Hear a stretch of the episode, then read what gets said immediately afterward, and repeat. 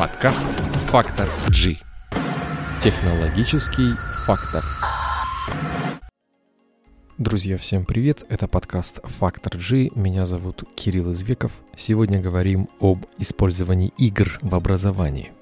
Есть такое понятие – игровая педагогическая технология – о чем, собственно говоря, речь? Сюда можно отнести как игры, проводимые на уроках, для которых не нужно никаких дополнительных устройств, так и компьютерные видеоигры. Все это мы будем называть игровыми технологиями. Ну что, устраивайтесь поудобней, мы начинаем. Итак, немножко нудной теории я постараюсь рассказать наиболее просто. Любая игра имеет определенную цель, определенные правила, Педагогическое в этом плане не исключение. Если у нас есть задача научить чему-то или научиться, этого можно достичь различными методами. Например, технология развития критического мышления очень хорошо в этом помогает. Про нее можно послушать в прошлых эпизодах подкаста. Но есть ведь такой замечательный вид деятельности, как игра. И с помощью игры также можно научиться многим вещам и навыкам – Давайте для начала вообще поделим все игры на несколько категорий. Игры бывают ролевыми, деловые, имитационные, игры драматизации. Кроме того, игры бывают предметными и сюжетными. Сама по себе игра несет для человека огромную пользу. Она решает сразу несколько задач. Первое. Позволяет развлечься.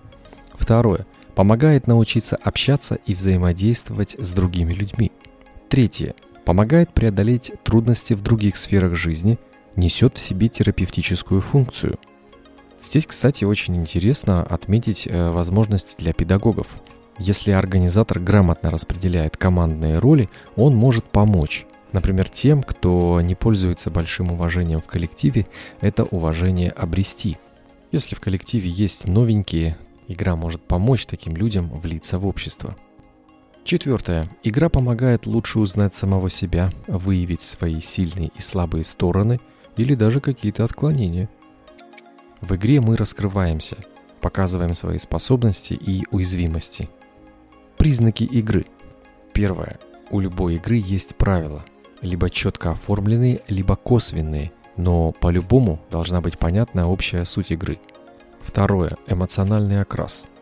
В игре должен присутствовать некий подъем, конкуренция, настроение состязательности, чувство локтя от командной работы, ну и так далее. То есть должны быть эмоции. Это очень важно. Третье. Игра – это творчество и свобода деятельности.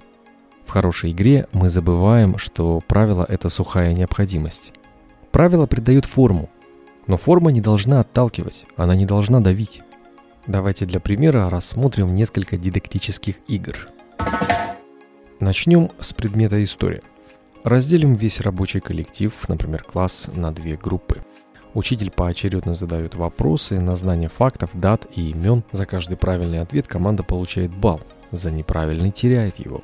При таком раскладе на уроке появляется элемент соревновательности.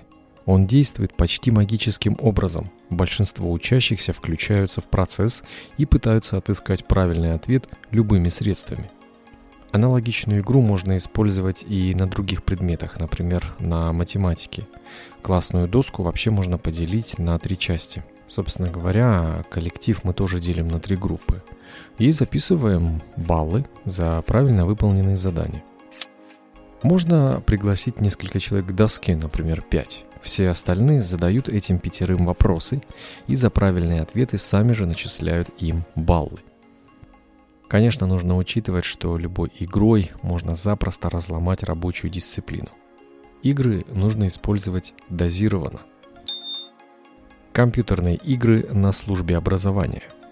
Сегодня воспринимать компьютерную игру только лишь как средство прожигания убийства времени – это, конечно, неправильно. Игры бывают разными, например, игра Civilization может стать прекрасным помощником учителя истории. В чем суть? Вы развиваете определенный город. Это часть цивилизации. Все начинается с малого. Вы сами продумываете, как будем распоряжаться дарами природы, как будем строить отношения с соседями и налаживать экономическую жизнь общества. Но все это не в хаосе или простом вымысле авторов игры. Напротив, Персонажи — это прообразы реальных личностей, а картинка города основана на его реальной географии. Игра Democracy. К сожалению, ну, может и к счастью, ученики старших классов, да, что там говорить, многие студенты средних и высших учебных заведений вообще не в курсе, чем занимается президент и премьер-министр. Я уж не говорю про знание таких органов, как Федеральное собрание и так далее. Игра Democracy даст возможность оказаться в шкуре главного управленца страны. В этой игре придется решать множество социальных вопросов. Если граждане богатеют и доверяют тебе как президенту, значит ты понял суть и назначение политики как таковой. Как можно этого добиться в рамках игры? Раздавай гранты, строй общественные учреждения, инвестируй в науку и улучшай экологию. Английский язык хорошо учить по компьютерным играм типа Ведьмак или Dragon Age. Эти игры насыщены большим количеством диалогов. Без чтения этих диалогов и без участия в них просто не получится нормально играть. Таким образом, игрушки буквально заставят изучить английский язык, причем сделать это в достаточно интересной форме. Игра будет формировать контекст, в котором употребляются слова – а изучать язык в контексте проще и приятней. Поговорим немного о мобильных приложениях в образовании. Кругозор. Кругозор – это приложение игра-викторина, в которой можно проверить свою эрудицию и знание исторических дат и фактов. GeoMaster Plus. GeoMaster Plus – это мобильное приложение для изучения географии – Участнику игры задается вопрос о названии географического объекта, который он должен быстро найти на карте и отметить его. Друзья, если вы знаете другие мобильные приложения или компьютерные игры, которые можно использовать в образовании, делитесь в комментариях. Итак, сегодня совсем кратенько я попытался рассказать вам об использовании игровых технологий в образовании. Друзья, подписывайтесь на подкаст Factor G на всех основных платформах – и рассказывайте своим друзьям и знакомым о его существовании. Всего доброго, до скорого. Вы слушали подкаст «Фактор G».